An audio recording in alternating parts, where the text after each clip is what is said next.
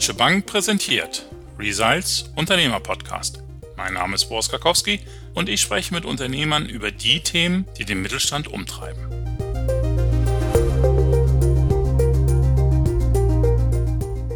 Filme, Musik oder auch Onlinehandel. Das Abonnement ist sicher kein neues Preismodell. Verlage beispielsweise bieten es schon seit vielen Jahrzehnten an. Doch nun ist es wieder voll in Mode, denn auch Produkte, die vorher nur zu kaufen oder vielleicht zu leihen waren, gibt es jetzt im Abo. Wenn jetzt sogar Autos im Abo erhältlich sind, frage ich mich, wo hat dieses Preismodell eigentlich seine Grenzen und wie berechne ich einen angemessenen Abopreis für Kunden, die zwar schnelle Verfügbarkeit wollen, aber vielleicht gar keine Heavy-User sind? Der Autofan Matthias Albert hat nicht nur die Domizil Autohandelsgruppe gegründet, sondern auch Vive Lacar, ein Unternehmen, das Autos im Abo anbietet. Mit ihm spreche ich heute darüber, wie man die Eckdaten für ein Abo ermittelt, was das Auto-Abo vom Leasing oder auch der Langzeitmiete überhaupt unterscheidet und ob er damit ganz neue Zielgruppen erreicht. Herzlich willkommen, Herr Albert. Herzlich willkommen, Dankeschön. Herr Albert, ich habe es gerade schon gesagt, autonah. Sie haben in jungen Jahren mit einer Zeitschrift für Gebrauchtwagen angefangen. Dann haben Sie eine Autohandelsgruppe gegründet und jetzt bieten Sie Autos im Abo an. Ist das so wie im Online-Gebrauchtwagenhandel, der dann irgendwie große Teile des Printsegments verdrängt hat, dass das Auto-Abo quasi das Vertriebsmodell der Zukunft ist für Hersteller und Händler?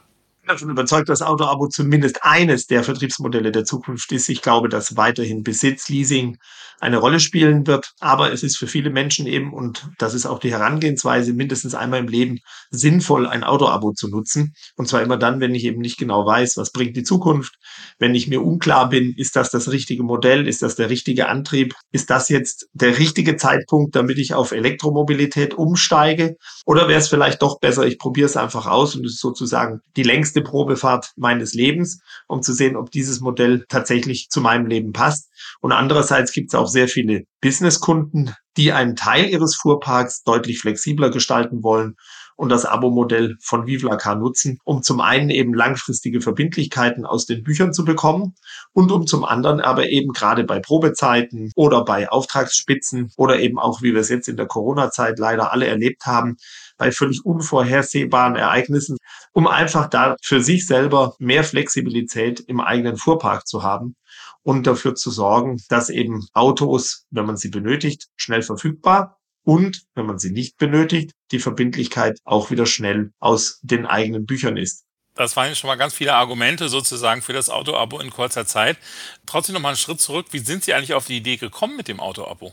Die Initialzündung zum Auto-Abo kam durch einen befreundeten Drucker, der eine neue Druckmaschine bei sich in den Räumen hatte. Und ich bin ja vielseitig tätig. Das heißt, ich habe auch eine Werbeagentur, ich habe das Autohandelsunternehmen.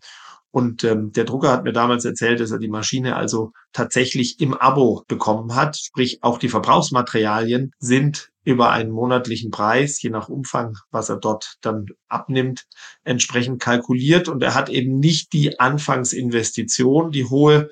Er brauchte keine Bankverhandlungen, er hat keine langfristige Verbindlichkeit, er hat keine Schulden machen müssen, um diese neue Maschine einzusetzen. Und das war der erste Punkt, wo ich das erste Mal über das Abo-Thema nachgedacht hatte, auch im Zusammenhang mit der Autohandelsgruppe. Und dann gab es den Zeitpunkt vor etwa dreieinhalb Jahren, wo der Preis für ein bestimmtes Modell durch eine völlige Überproduktion tatsächlich kaputt war.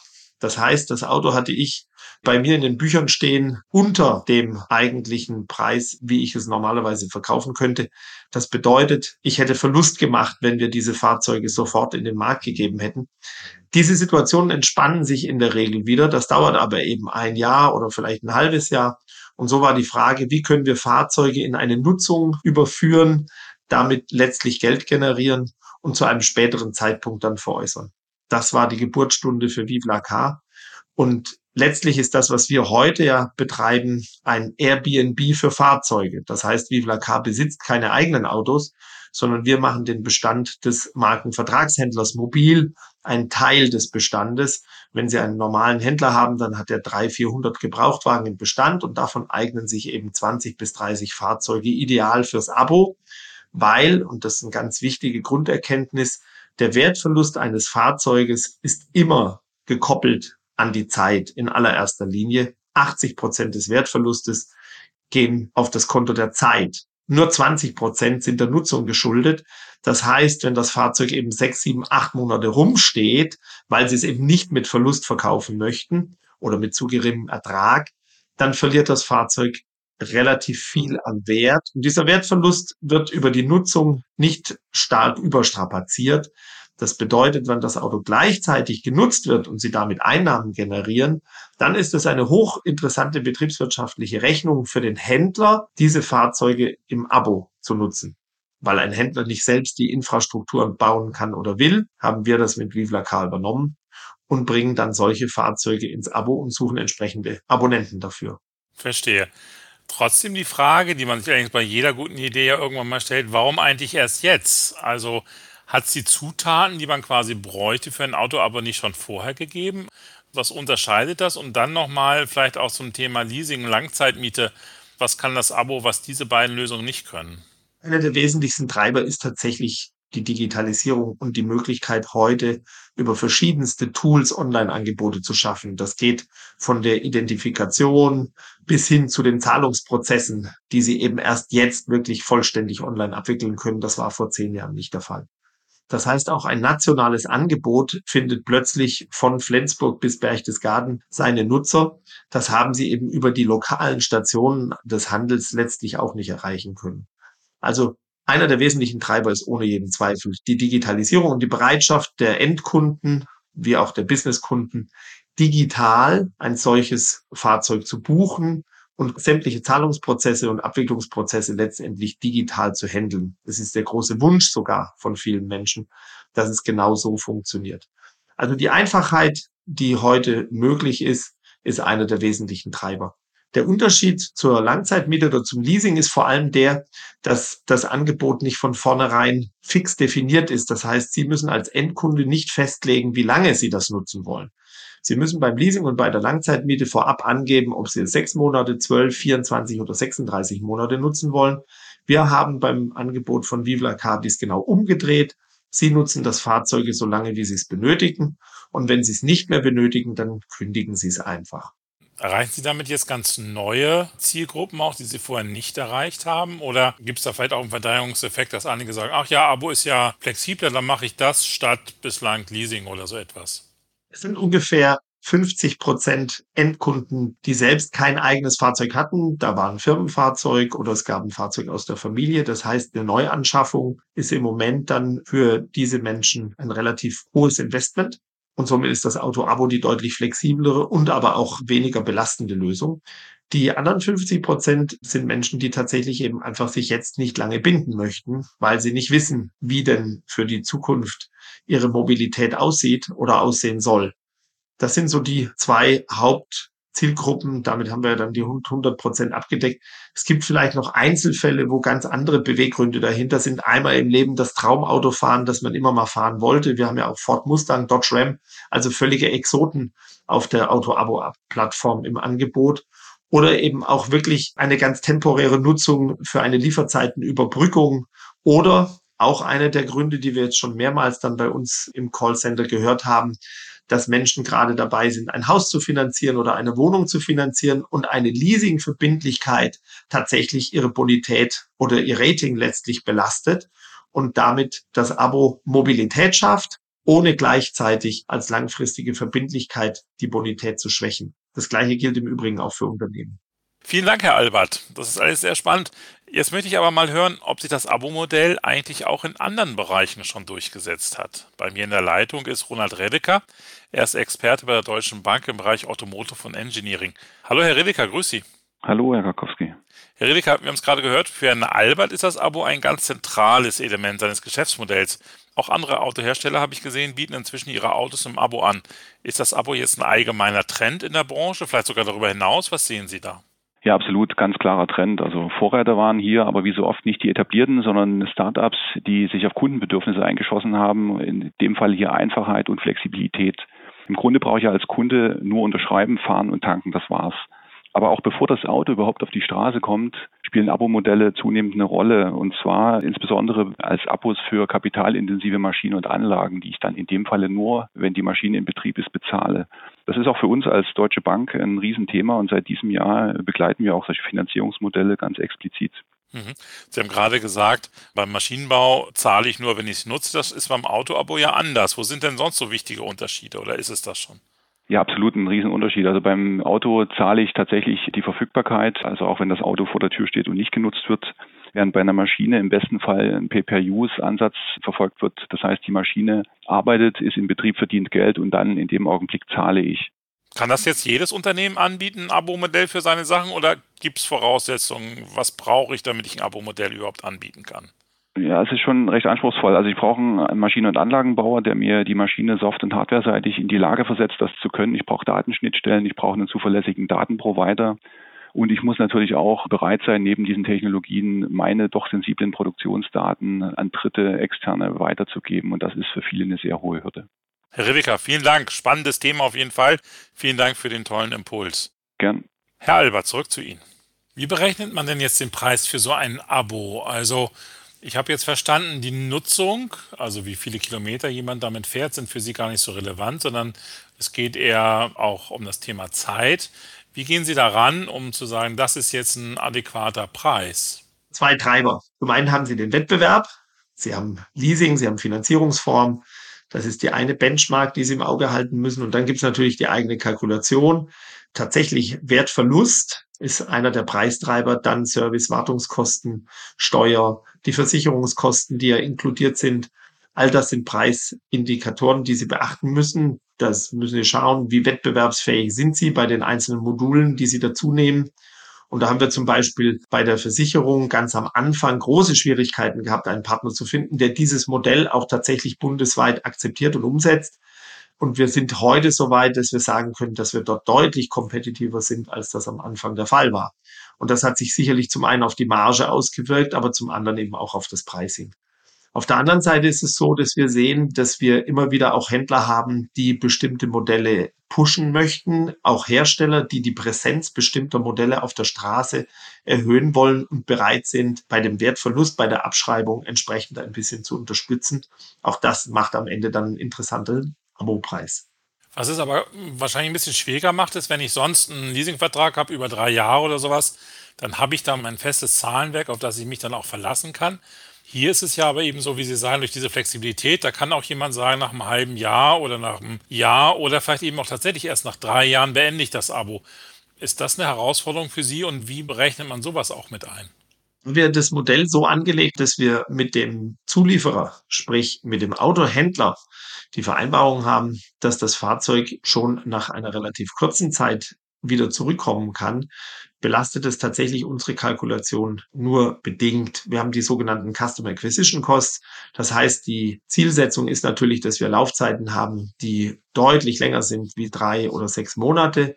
Und wir sehen auch, dass Menschen in der Regel Fahrzeuge um die 12, 13, 14 Monate nutzen, teilweise bis zu 24 Monate. Wir sind erst zwei Jahre am Markt, also wir haben darüber hinaus noch keine Erfahrung, aber wir haben immer noch Abonnenten der ersten Stunde, die ihr Fahrzeug tatsächlich immer noch nutzen. Und insofern wird die Zeit zeigen, wie dort das Nutzungsverhalten sich ändert. Die Grundidee, die mal da war, zu sagen, im Sommer das Cabrio, im Winter der SUV, das funktioniert in der Masse natürlich nicht. Das würde schlichtweg bedeuten, dass wir die Bestände an Fahrzeuge verdoppeln müssten. Und das wäre natürlich genau in den Monaten, in denen dann die anderen Fahrzeuge stehen, entsprechend den Wertverlust kompensieren müssten. Das heißt, diese Idee der Nutzung rein nach Wetterlage, das ist etwas, was aus unserer Sicht in der Masse nicht funktionieren wird. Was allerdings ein großer Vorteil des Auto-Abo ist, Sie haben eben die Nutzung nicht über zwölf Monate. Das heißt, wenn Sie im Sommer eben doch mit einer anderen Mobilität unterwegs sind, also E-Bike oder ein E-Roller oder ein Fahrrad oder vielleicht auch zu Fuß oder Sie nutzen sonstige Verkehrsmittel, aber im Winter möchten Sie gerne ein Auto nutzen, dann verkürzt sich natürlich die Laufzeit für Sie von zwölf auf vielleicht acht Monate oder sieben oder sechs, je nachdem. Und da sind wir dann natürlich bedeutend leistungsstärker als jedes Leasing- oder Finanzierungsangebot. Mhm. Sie haben gerade eben schon gesagt vorhin, dass Sie preislich Veränderungen auch vornehmen konnten beim Abo-Modell. Hat sich noch irgendwas an den Konditionen verändert in der Zeit? Was waren vielleicht mögliche Anpassungen, die Sie vorgenommen haben? Und wenn ja, warum? Wir sind sehr stringent bei der Grundidee geblieben, maximale Flexibilität zu bieten und haben daher keine Änderungen bisher vorgenommen. Wir haben verschiedene Zahlungssysteme noch angebunden. Es gab am Anfang nur die Möglichkeit per Lastschrift. Jetzt ist auch Kreditkarte und Payball zum Beispiel möglich. Wir haben die App gerade jetzt letzte Woche gelauncht. Das heißt, es gibt verschiedene Optimierungen und sicherlich auch Weiterentwicklungen. Aber das Kernprinzip, ich abonniere ein Auto und das eben 100% digital, vollständige Auswahl aus ganz vielen Marken, über 300 verschiedene Modelle und ich kann es jederzeit kündigen mit drei Monaten Kündigungsfrist. Dieses Kernprinzip ist erhalten geblieben, zudem ist auch, und das ist auch von Anfang an so gewesen und gehört für mich auch genau mit zu einem flexiblen Abo. Ich kann jeden Monat mein Kilometerpaket wechseln. Ich kann also in Monaten, in denen ich viel fahre, ein Paket buchen mit mehr Kilometern und ich kann eben in einer Zeit, wo ich weniger fahre, eben entsprechend das Kilometerpaket mit zum Beispiel nur 200 Kilometer buchen. Es gibt Menschen, die behaupten, 200 Kilometer sei keine realistische Zahl. Aber wenn sie teilweise eben zwei Wochen in Urlaub sind und vielleicht dann noch eine Woche mit dem Fahrrad fahren, dann ist eben in einem Monat doch plötzlich 200 Kilometer interessant. Und dann sparen sie rund 40 bis 60 Prozent der eigentlichen Kosten ein. Und ich glaube, das ist ein hochinteressanter Use Case für den Abonnenten. Jetzt mal einen Schritt weg von den Auto-Abos. Sehen Sie andere Bereiche jetzt aufgrund Ihrer Erfahrung und Ihrer Umtriebigkeit, wo Sie denken, warum machen die nicht eigentlich auch ein Abo-Modell? Es gibt ja mittlerweile tatsächlich einige Bereiche, wo Abo Einzug gehalten hat. Und ich kann mir vorstellen, dass das bei allen investitionsintensiven Gütern tatsächlich durchaus Sinn machen kann, ein Abo-Modell anzubieten, zumal eben der Hersteller in diesem Fall auch in der Lage ist, die Kundenbeziehung entsprechend sehr eng zu führen und die Bedürfnisse der Kunden sehr genau zu ermitteln. Und ich bin davon überzeugt, dass sich Abo-Modelle in anderen Bereichen ebenfalls noch weiter durchsetzen werden. Mir ist nicht ganz klar, wie das im kleinteiligen Bereich, also wenn wir jetzt davon reden, dass ich ein Handy oder auch einen E-Roller abonniere, da glaube ich, ist der Investitionsbedarf zu gering, als dass das nachher im ganzen Handling, das Sie ja letztlich auch als Plattform oder als Betreiber haben, dass sich das langfristig positiv rechnen kann. Aber ich bin davon überzeugt, dass gerade bei entsprechend teuren Investitionsgütern das sehr viel Sinn machen kann. Zumal, wenn Sie bestimmte Verbrauchsgegenstände, Module noch anbauen können, also wenn Sie das eigentliche Kernprodukt durch entsprechende Services aufwerten und erweitern können, sind Abo-Modelle ganz bestimmt ein Vertriebssystem der Zukunft, weil sich es eben heute komplett digital abwickeln lässt. Letzte Frage zum Schluss, Herr Albert. Welche Tipps haben denn aufgrund Ihrer Erfahrung, die Sie in den letzten rund zwei Jahren mit den Auto-Abos gesammelt haben, für andere Unternehmen, die eben auch überlegen, wie können sie mit einem neuen Pricing-Modell, wie es das Abo zum Beispiel ist, neue Zielgruppen erreichen? Worauf sollte man da achten oder vielleicht auch, welche Fehler sollte man nicht machen? Jeder Markt hat seine ganz spezifischen Gegebenheiten. Und ich glaube, dass eine der Kernaufgaben ist, wenn man ein solches neues Pricing oder auch ein neues Angebotsmodell entwickelt, einfach ausschließlich und 100 Prozent aus der Sicht des Kunden zu denken. Welche Mehrwerte kann ich damit schaffen? Welche bisherigen Painpoints kann ich gegebenenfalls eben damit aushebeln? Wenn Sie an den Autokauf denken, dann ist das ein wahnsinnig komplexer Vorgang. Selbst Leasing müssen Sie noch zusätzlich die Versicherung, Sie müssen es zulassen, das Fahrzeug. Sie haben eine extra Abrechnung über die Steuer. Am Ende ist das Abo ja deswegen so spannend, weil Sie im Grunde einen einzigen Vertrag mit einem Vertragspartner haben und nicht vier, fünf Module zum fertigen Produkt zusammenschnüren müssen. Also überall dort, wo die Komplexität massiv reduziert werden kann, durch letztendlich auch One-Stop-Shop und ein Pricing, dort, glaube ich, ist dieses Abo-Modell ganz sicher zukunftsfähig. Und entscheidend ist aus meiner Sicht tatsächlich jeden Mehrwert, der denkbar ist, für den Endkunden in dieses Produkt zu integrieren, verschiedene Add-on-Services zu überlegen, mit denen am Ende auch die betriebswirtschaftliche Betrachtung für den Betreiber und die Monetarisierung insgesamt attraktiver gestaltet wird, weil für den Add-on-Service ist der Verbraucher in der Regel bereit, ein bisschen mehr zu bezahlen für das Basisprodukt, das muss sehr kompetitiv gestaltet sein. Da wird er genau rechnen und exakt vergleichen. Sehr schön. Vielen Dank, Herr Albert. Ganz spannendes Thema. Ja, viel Erfolg weiterhin. Bin gespannt, wie stark sich das Abo-Modell durchsetzt. Ich bin sicher, es ist natürlich eine Ergänzung, aber es ist, glaube ich, einfach ein neuer Weg und könnte ja eben auch helfen, ganz neue Zielgruppen zu erobern damit. Also toi toi toi weiterhin. Danke. Also ich staune immer wieder, welche Bandbreite der Themen wir hier bei uns im Podcast haben. Diesmal ein ziemlicher Deep Dive rund um das Thema Preisgestaltung, Preismodelle. Auf jeden Fall sehr interessant und ich hoffe, Sie fanden es ebenso spannend wie ich, liebe Zuhörerinnen und Zuhörer. Und wenn Sie einmal auch ein interessantes Thema für uns haben, dann melden Sie sich und wer weiß, vielleicht sprechen wir demnächst mit Ihnen darüber. Ich würde mich jedenfalls darüber freuen. Bis dahin alles Gute und Tschüss.